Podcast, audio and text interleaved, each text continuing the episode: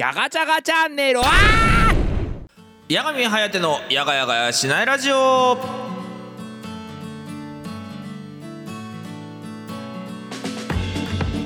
はいどうも皆さんこんばんはというわけでございまして、えー5分前に起きたばかりのヤガミンことヤガミハヤテでございます。ヤガチャチャというわけでございましてですね、えーいつも以上にですねポワポワした状態でお送りしておりますがあの本当にですねこうやって毎回毎回このラジオ収録だとか、えー、とあとはゲーム実況とかねやっているとですねあのちょっと前に起きたとしてもですねある程度ギア持っていけるっていうのはですねあの長年やってきた経験値の一つかなと個人的には思ったりするところでございます。ね。まあやっぱりですけどもあの目が覚めてようが目が覚めてなかろうがネタがあればネタがあるしネタがなければネタがないので。ねもちろんネタがない時は何の喋りもできませんしという状況ではあったりするんですけども本当にねなんかああじゃあ今から喋らなきゃいけないんだみたいな感じが特になくてねあの自分の中で例えばですけどこの「やがやがやしないラジオ」っていうのもねもうかれこれやっぱり200回以上配信をやってきていてでまあ例えば場合によってはねもう本当に動画上げる30分前に撮ったみたいなこともあれば1週間以上前に撮れてるなんていうねあの余裕があるかないかの違いとかもあったりするんですけどまあやっぱり本当にあの毎日こうやってやってねあのやっているおかげで自分の中で「はいどうも皆さんこんばんは」とか「やがちゃちゃ」とかっていう風に言わない日ってのがあんまりないんですね。うん、やっぱりゲームもね毎日毎日配信やらせていただいてて今毎週10本ぐらいゲーム実況動画とかあとはこの「やがないラジオ」も含めて動画投稿させていただいてるんですけどやっぱりこれだけ投稿してくるとあの自分の中で何でしょう板についてくるというかなんかもうここっていうのが当たり前になってくるなのではあやがみんやらなきゃみたいなことが特にないんですね。なんかああどうも眠いです。はいどうも皆さんやがちゃっちゃみたいなことはねいくらでもできるようになったのはね。なんか別に芸能人でも何でもないのにあのスイッチのオンオフができるようになったっていうのはねなんか結構なんかレアななんか特技だなと思ったりしますね。でもある程度ねあのこういうのってあの皆さんも多分普通に日常生活の中だってメリハリっていう部分じゃないと思うけど仕事場に着くまではああだるって思いながらね好きなアニソンとか聞きながら仕事場に向かっても仕事場に着いたらみんなのところでねおはようございますなんていう風に言わなきゃいけないみたいな瞬間ってのも絶対あると思うんですよ。なのでみんなもねあの何かしら大なり小なり使いこなせてるスキルだとは思ったりするんですけどもでも本当にねあの私なんかこうやってねポワポワっとしながらなんかああちょっと眠いかもとか思いながらはいどうもって言えるようになったのはねこのおかげでねあのおかげさまであのテレワークの時のねミーティングとかねすぐに行けるようになったのでギリギリまで寝てられるようになったっていうのはめちゃくちゃメリットでした。というですね、えー、現金なヤガミンがお送りする、えー今回もよかったら30分よかったらお付き合いください。2回言ったな。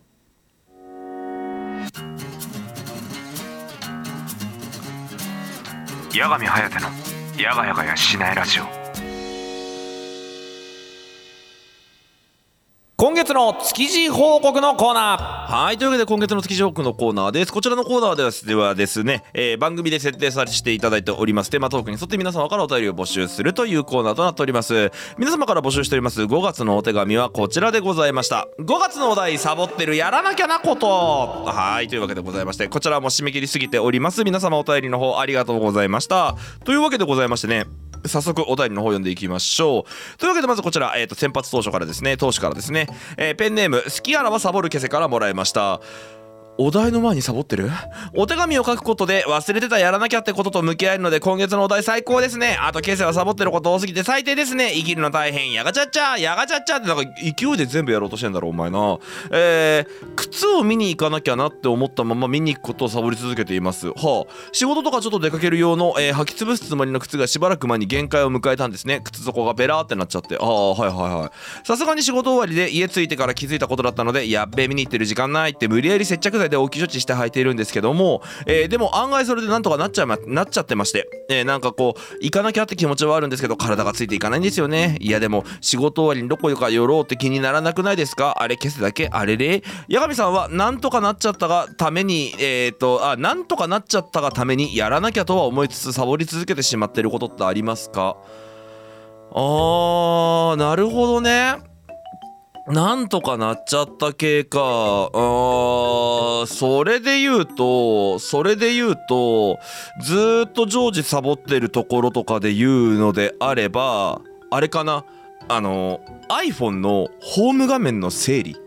うん、なんかやっぱりいっぱいさあのアプリとか入れてあの後々に不要になったものもあればまだまだ現役で動いているものもあったりするんだけどやっぱり本体の容量のこととか考えてももうそろそろ中に入ってるアプリ一回消してもいいかなとかっていうふうに思ってるんですけどあのこれね私の中でのそのリセット癖の一個なんですけど別に今削除しなくてもあの今年も多分10月ぐらいにね iPhone の新機種が出るでしょうと。で今私使ってるのが iPhone12 Pro なんです。ですけどあの13は見送ったんですよ。で今回のおそらく出るであろう14 Pro は購入しようと思っていてで14 Pro 買っちゃうからで14 Pro 買った時によくあるあの設定の引き継ぎをやらないんですよ私って。はい。あの基本的に引き継ぎをしないで都度都度あの入れ替えていくようにしてるんですね。なのであの iPhone をね一番最初立ち上げた時にね iPhone 持ってんだったら引っ越すかって聞かれるんだけどいやお前は新規の iPhone だよっつってそのお引っ越し作業をしないでそこでまあ一からアプリを入れていくっていう作業を2年に1回はやるようになっていてでそうなってくると当たり前だけど12 Pro の時に入れてたアプリの中でなんかいいなと思って入れた入れたはいいけど二度と使わねえアプリっていうのはもう入れなきゃいいわけでってなってくるからなんか無理にこの場で整理整頓しなくてもなんとかなっちゃうかなっつってだましだまし使っちゃってますね。うん、であのーありがたいことにね晴れてあの収録日今日なんですけど5月25日なんですけどあのー上海がロックダウンしていてねなかなか到着しなかったあのー私の頼んでいた MacBook がようやく到着しましてでそのおかげでねあのーなんでしょうさらなるなんかアップルに囲まれたあのアップルのしもべ生活に今のところなってるんですけどまあそうなったからにはあのもう言ってしまえばなんか iPhone の整理とかね iPad の整理とかした方がいいのは分かってるんですけどめんどくせえなと思って全然やってないですね。あのこれに関しては完全に自覚症状ありというところでございます。さあもう一つお便り参りましょう。というわけでこちらペンネームコージしろとさんからいただきました。ありがとうございます。やがみやがちゃっちゃはいやがちゃっちゃ、えーかなり久々にお手紙投稿しました。ありがとうね、えー私のサボってるやらなきゃはズバリ運動。まだ若いからいいでしょうのノリで自分にご褒美をあげすぎた思い出の数だけ体が大きくなってしまいました、えーまたどこかのタイミングでダイエットのいい結果のお便りの報告できる時まで頑張ってみようと思い投稿しました。えーヤガミンは以前糖質制限の食事をしていると言っていましたけど、えー何かおすすめのレシピはありますか？肉。うん。あのーもう基本的にはね糖質制限の時はあのー自分の場合は糖質制限する時にはルールがあってあの糖質と脂質制限は同時にやらないって決めてたんですね。で一番効果が出るのはやっぱり糖質制限しながら脂質のコントロールもすることなんですけどこれをやるとね本当にうまいものが食えなくなる。うん、だから痩せるためだけの生活になってしまってテンションが上がらなくなってしまうので私はなんか例えばだけどその糖質制限プラス糖質制限ずっとやってるとあの飯食うのが億劫になってくるから胃袋がちっちゃくなんだよね。であんまり食わなくてよくなるからあんまり食わなくてよくなる代わりに3日に1回ぐらいちょっとだけ奮発したあのお肉を注文しちゃうとかあのそういうことはねあの普通にやってたりとかしてました。なんでねあのなんかあのおすすめのレシピっていうよりかは自分が好きなものの中で食えるものをあの速攻で見つけるのがあのマジであのこのなんでしょう勝ち残るためのポイントというかコツなのかなと個人的には思いますね。なんでえーっともう今飽き飽きしちゃってあんまり食えてないんですけど例えばだけどなんだ1個の選択肢としてはえーっとゆで卵。ねゆで卵なんかはねめちゃくちゃ糖質制限のメニューとしては優秀なんていう風に言われてたりするんですけどこの糖質制限中にゆで卵食うってなると1日あたり大体なんだろうものにもよりけりですけど6個から最初胃袋がでかい間はね10個近いゆで卵食うことになるんですけどだからゆで卵食う時に例えばだけどじゃあタルタルソース作ろうとか、えー、とそこのマヨネーズとかっていうのには制限をかけないようにしてあげるとかっていう風にどこかしらにねあのお手紙でももらってたけどあの自分にご褒美をねあの要は糖質制限頑張ってること自体がすごいわけなのでなんか自分へのご褒美を用意してあげないとあの長続きしない。で長続きしないとあのやっぱりリバウンドって面白い言葉だなと思っていて反動ですよね。あの例えばだけど米食いたくなっちゃうんですよ。で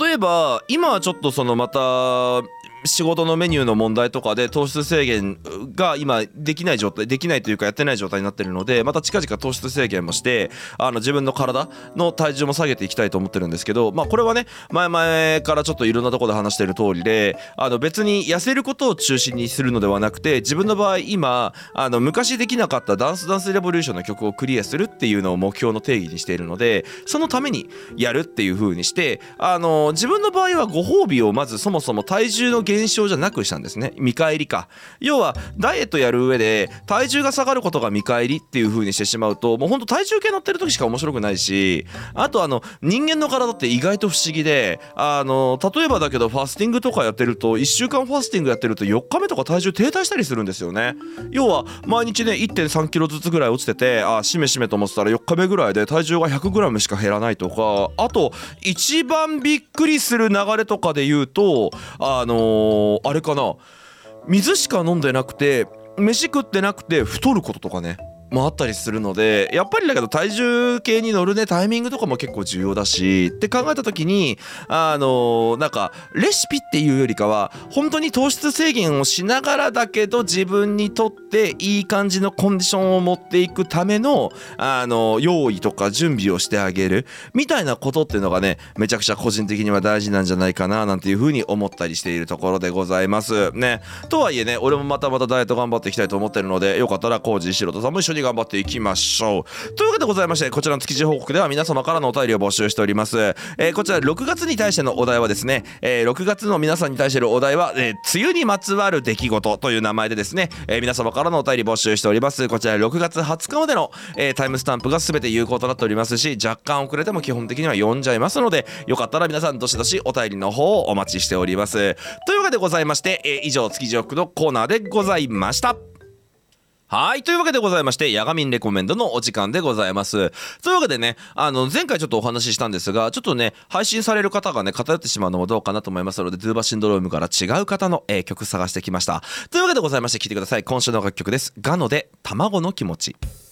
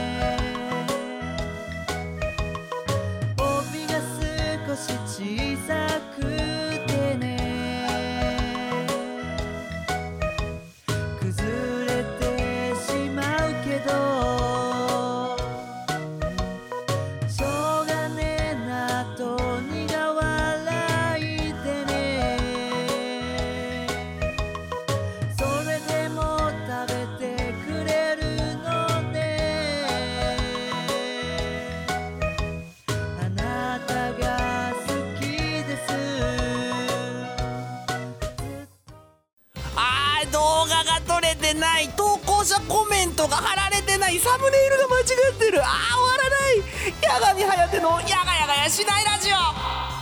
ふつおたフリートーク近況報告のコーナはい。というわけで、ふつおたフリートッキングのコーナーです。というわけでね、早速なんですけど、あの、びっくりしちゃったことがあってね。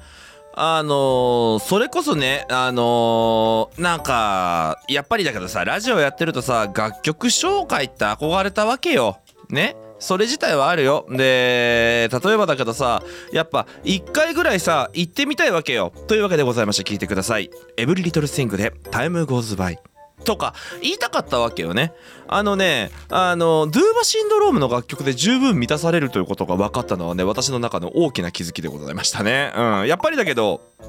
自分で毎回楽曲選びに行ってあこれならいいかっていう曲を持ってきて歌ってるっていうところもあったあの歌ってるじゃねえ流してるっていうのもあったりするのであのなんだろうそこに対しての満足感というかあのなんか適当にこれがねあの知らんところから流れてるものとかだったらさすがに俺も気にしたりとかするけどあのそうじゃなくっていう感じでやれてるからあのすると意外とねこのなんか楽曲紹介したい欲っていうの満たされるんだななんていうふうに思いましたとさというわけでございましていやーというわけでですね今回のフリートークあの別にお手紙はあの実はまだね普通歌のお手紙ストックはあるんですけどあの読んでしまうとストックがなくなってしまうぐらいしか、えーもう残っていないので、えーフリートークでうまいことね茶を濁そうというふうに思っている次第でございますあのーちょっとねこれに関してはあの生放送であえて触れなかったっていう話をこっち側でしようかなと思うんですがあの先週の土曜日日曜日にねあの東京ビッグサイトでデザインフェスタっていうデザフェスって言われるえっとまあイベントがありましてそちらに行ってきましたと。と。でもちろんながらあの私はデザインのスキルなんて毛頭ございませんのであの私はあくまで見に行く側という感じで。まあというよりかはあれなんですよね。もともと行くつもりなかったけどあのめちゃくちゃ嫁が気にしてたからあの連れてってあげた方がいいんかなと思って連れてってやったっていうのが一番の正解みたいなところなんですけどもあの実際にねあの行ってきてめちゃくちゃ感じたこととして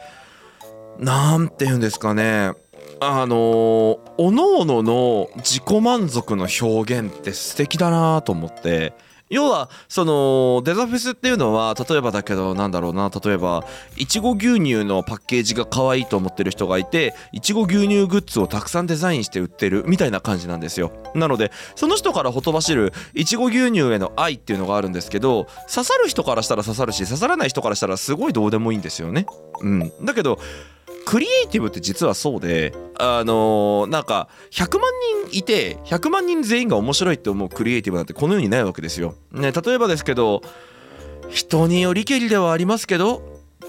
あの新三国無双をやってるとねストレスが全部発散されるっていう人もいるし俺は新三国無双って無双ゲージ貯めるのめんどくせえからイライラするタイプのゲームだしみたいな結構人によって好みって違うんですよね。でただ俺新三国無双で言うとなんかパラメーターがちみちみ上がっていくところは超好きだし意外とパラメーター上げるの嫌いって人もいるし武器ドロップするの楽しみとかだから地獄モードやるんだよねとかそういうねなんか楽しみとかってあったりすると思うんですけど一つの物事っていうのを必ずみんなが同じ角度で見てるわけじゃないんですよ。ねいろんな人がいたとしてもそのいろんな人たちっていうのはそれぞれ別の角度から物事を見ていてでその別の物事から見ている別の角度から見たっていう物事をアウトプットして形にしてるのが、まあ、ある種そのデザフェスって言われる方の出展者の方々だと思うんですね。で例えばあの私久々にねネックレスを新調したんですけどそのネックレスっていうのを購入させていただいたところっていうのがあのなんていうのかななんかスチームパンクがとても大好きなあのーご夫婦でやられてたのかなあれはっていうところに行ってきてでえーっとまあやっぱりですけどスチームパンクの世界観なので歯車とかあのそういうなんかつながるアイテムっていう一個一個のものがねあの面白かったりするんですけど一点物なんですよ。要はスチームパンクの世界観ってよくある歯車とかあの手のタイプってなんて言うんでしょうあれが少し使い古されたとか例えば水蒸気が通ってるパイプが少し穴が開いてて煙が出てるところに美学を感じるとかそういうなんかある種変態に近しいあのニッチの世界観の埋め方をしているのでそれっていうのが量産ができなくて基本的に一点物であの見た時にまあ本当に安いものとかっていうのは数百円のものもあるんですけどアベレージが7000円ぐらいとかしたんですね。であのいいなと思いつつあのお小遣い的には厳しいなと思いつつただあのついついね個人的になんかこういう一点物のものを作るっていうのよりえっとみんなが買い求めやすいぐらいの方法でなんかあのやらないとなんていうの？まあなんていうのかなそういう風にやらないとえーっと買ってもらえないのではないかっていう作りたいものを作るじゃなくて売れる売れないのところに話が飛んでしまうとそれってすごい悲しいことだなと思っていてあのやっぱりですけどああいうものづくりってあの自己満足だと思うんですよ。でその自己満足を共有し合ってブランドってそもそも自己満足だと思うんですよね。それこそティファニーとかエルメスとか言われたところであの俺は高級だからっていうものの違いは分からないし俺はやっぱり機械オタクだからあの例えばだけどなんだ CPU が変わっててとかだったら分かるんだけどなんかその例えばじゃあ何あのたまにすごい高い紅茶屋さんとかに行くとさ例えばマイセンのグラスとか出してもらえるわけよ。でマイセンのグラスで出してもらうとやっぱり高級感があってとか言うんだけど別に俺100均のコップで出されてもうまいと思っちゃうんだよね。だけどやっぱりそこの雰囲気とかいろんなものを作るために必要な要素っていうのもあるわけでとかそういうものがなんか複雑に結構絡み合ってる気がするんです個人的に。で複雑に絡み合ってるからこそえっ、とそういう自己満足っていうもの愛情をあのオープンにされてる方々がものづくりとかをやめてしまうっていうのが一番私は辛いなと思ったから応援の意味も込めてあのちょっとネックレスを購入させていただいたっていうような背景があったんですけどめちゃくちゃあそこはあれでしたね。個人的に全く共感はできないし要はあのそれはもう申し訳ないけどやっぱデザインをやる人間じゃないからこういうものを作りたいああいうものを作りたいっていう感情が皆無なんですよ。うん、だからあの例えば今までね自分が手掛けてきたキャラクターたちのグッズを作りたいとかだったらいくらでも出るけどそれはなんかデザインじゃなくてグッズだしたらのそういうところで言うとその、えーデザインフェスデデザフェスっていう集まり自体はもっと一個レイヤーが根底のものを作ってる気がするからあんまりねあの俺としてはもうただのもう買う側の人間であって作る側の人の気持ちのことっていうのがどれぐらい汲み取れるかって言われたら難しいところなんだけどでも右見ても左見てもなんか自分はこれが好きだぜっていうものがなんか机の上に並んでいてでこれはね一部の人に怒られるかもしれない話になっちゃうんですけどあのーコミケ会場に行った時にねやっぱりなんか違和感を感じてしまってあの初めてコミケ会場に行けた時にね。それが何かっていうと間違いなくこの中に売れ線気にしてる人いるなと思って。要は自分が別に好きなゲームじゃないけどあのー周りの人たちがなんかいい感じでああだこうだやってるからあのーなんかもう私もやるかみたいな。なんかあのそれはねガイドライン上ダメだけど「ウマ娘」書いてるから「ウマ娘」書くかみたいな。なんか流行に乗ったタイトルっていうのがちらほら見受けられるなっていう。例えばサークルとかで行くとさなんかあのー今回はこれ出してるけど念のため過去文も持ってきましたってなった時に過去文がずっとと流行りにしか載ってなくて、まあ、もちろん本人がミーハーで書いてる可能性もあるんだけどなんかその同人誌で食っていくための戦術を取ってるなっていう風に感じるサークルがあったのが事実だったんですよ。なんだけどデザフェスはそれを感じることがあんまりなかったなあと思っててなんかねあのすごい簡単に言うととってもみんなキモかった。でそれがとっても素敵だったかっこよかったと思ってなんかそうなのよあの消費する側の観点から見るとそんな熱量で来なくてもっていう熱量で来るの。なんだけどみんな楽しそうだったんだよね。なんかあの例えばだけどさ営業じゃないのよ。なんかこちらの商品買っていただくととかじゃなくてもう私こういうのすごい好きでっていうなんか自分の思いを喋ってくれる人がめちゃくちゃ多くて。うん、であのなんかねあのこれはなんかそのご迷惑になるかもしれないからあえてそのサークル名様を伏せさせていただくんだけどあの嫁がねニコニコ超会議の時にあの買ったアイテムがあってそのアイテムがねあのそのアイテムを買った人たちが出店してるからそこにも行きたいっていうことで行こうと思ってたんだけどつけて車乗って着くまでの間にその取れちゃってパーツが。でしかも取れたことに気づいてなくて気づいたらなくなっちゃってて。っていうのが発生しましたと。であのーそれ自体はどうでもよかったの。要はやっぱりだけど個人の方が作られてる一つ一つ丁寧に作られてるものだから取り扱いが雑だったら壊れちゃうし外れちゃうことも絶対あるだろうしそれは別にその作った人じゃなくて俺たちが悪いと思ってたから。でだからそれはそれでもういいやっていう通り話ぐらいになっててであのー実際問題そこのブースに行きましたとでブースに行ってあこれだったら壊れないかかもねみたいな話とかをしながら話してたらあの要はもう俺もねあのこういうやつの方が壊れづらくていいんじゃないのとかっていうの話をしてたらもうその話を聞きつけてそこのサークルの方が来てくれてでこれ直しますっていう風に言ってくれてで俺らとしては直せよとか修理してくださいって言ってないからなんかあのー要は取れちゃったねでしかない。だから次はなんかもっと丁寧に扱わなきゃなだから申し訳ないなでも新しいやつも欲しいなぐらいで言ったのになんか本当にパッてすぐになんか預からせてくださいみたいなこと言われてでなおかつ数日後にねあの DM が来て見てみたら要はここがこうだったからこういう風にしてこうやってこうこうこうしてこうやってこうやって直しましたみたいな。でこうすることでこれが取れづらくなるからあのここの部分ももっと安心して使っていただけると思いますみたいなのが本と丁寧な DM が届いて。でもうなんかねほんわかしかしなくて。なんかでなおかつね俺らとしては何度も言うけど攻める気なんて毛頭ない。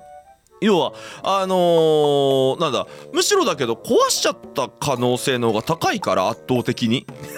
あのね俺も嫁もねアクセサリーとか本当は向いてるタイプじゃないのよ。あのーそこら辺にあの意識散漫だから。だからっていうのがあったんだけど本当になんだろう自分が作ったものっていうものをなんか大事にしてほしいとかそういう気持ちっていうのを強く持たれててなんかあの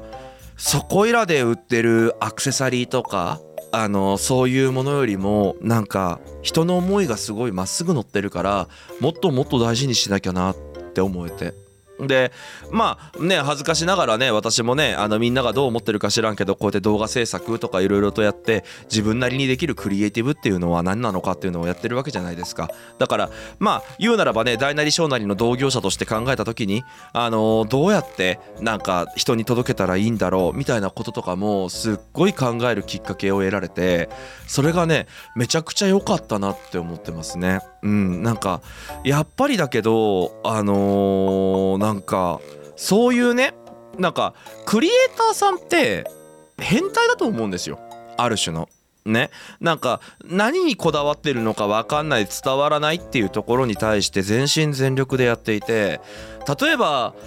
そうっすね。あの細かい話かもしれないですけどもう1年ぐらい経ったからいいかなと思いますけどあの昔私あの漫画動画でね「あの推しが住んでるとも知らず」っていうタイトルのあの、まあ、プロあのディレクターを担当してましたと。であのシナリオとかも全部担当してたんですよね。でまああれが24話で終わってしまってで終わった時にあの人によってはあやばい仕事がなくなっちゃった次の食いぶち探さなきゃっていう人もいたりすると思うんですけど、まあ、やっぱり3日4日間ぐらいねあの推しが住んでるとも知らずでお寿司って呼んでるんですけどお寿司ロスが3日ぐらい取れなくてもうメンタルボロボロだったんですよなんかもう主人公たちのことを描いてあげられないんだとか自分の描き方がもっと違かったらあの子たちはもっと長いことで連載が続けられたんじゃないかとかいろんなこと考えちゃってもうめちゃくちゃね落ち込んだしめちゃくちゃなんか打ちひしがれたしみたいなことがあったんですけどなんか間違ってなかったなと思って。なんかねやっぱりだけどコンテンツ作るものである以上ね自分たちがそのコンテンツを愛してあげてそれを周りの皆様に提供する。